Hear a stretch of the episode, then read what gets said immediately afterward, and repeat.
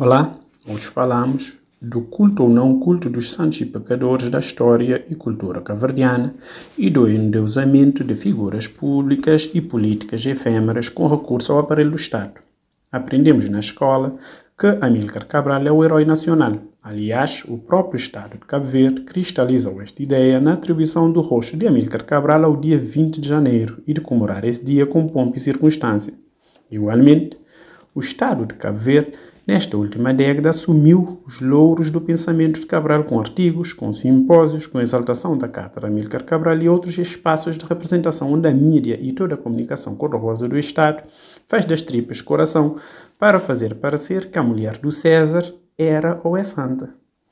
Ora, voltando ao tema de não aprovação da proposta do ano de 2024 como ano do centenário de Amílcar Cabral, já se sabia de antemão que não seria aprovada por três razões. Uma, por não ser apresentada sob o signo do complexo da virgindade em tudo que é cultural em Cabo Verde. 2. Pela figura em si estar conotada de forma estúpida ao partido da oposição. 3. Por 2024 ser um ano de eleições, o que de certa forma poderia catapultar algum despertar da oposição. O discurso político estatal de ontem foi de envergonhar a barba tesa de qualquer caverdiano,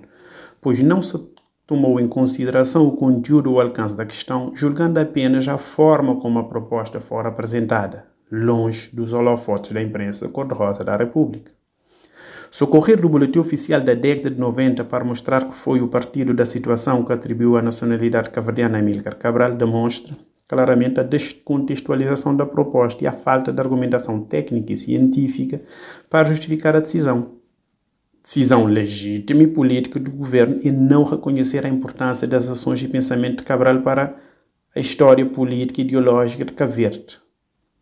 Aliás, esta mesma atitude já tinha sido vivida quando do anúncio de um, uma instituição privada sobre a intenção de propor os escritos de Amílcar Cabral à memória do mundo, Anúncio que foi prontamente abafado pelo Estado de Cabo Verde, que assumiu na altura que esta seria uma proposta a ser apresentada pelo Estado, por Cabral ser uma figura do Estado. Estranhamente,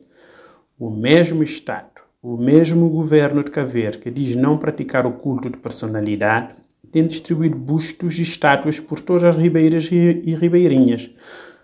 tem feito condecorações a personalidades cuja ação para atribuição do mérito é julgada de forma subjetiva e até financiou a criação do Passeio das Ilhas, exemplo mais acabado do culto de personalidades. Se uma figura centenária como Amílcar Cabral, cujo pensamento é estudado nas grandes academias mundiais, não merece do Estado o devido reconhecimento e uma condecoração condigna, definitivamente entramos num ciclo com crise de lideranças, com complexos e radicalismos extremos, dando lugar à ascensão de pessoas e políticos efêmeros cujo pensamento e ações são ocas e não raramente desviantes, apenas catapultadas por uma imprensa estatal passiva e os gabinetes de comunicação e imagem cujo objetivo é apenas e só fotografar, filmar e usar o espaço do Estado para fazer os melhores cliques dos chefes e seus cônjuges para postar nas redes sociais. Definitivamente, é a era do culto do político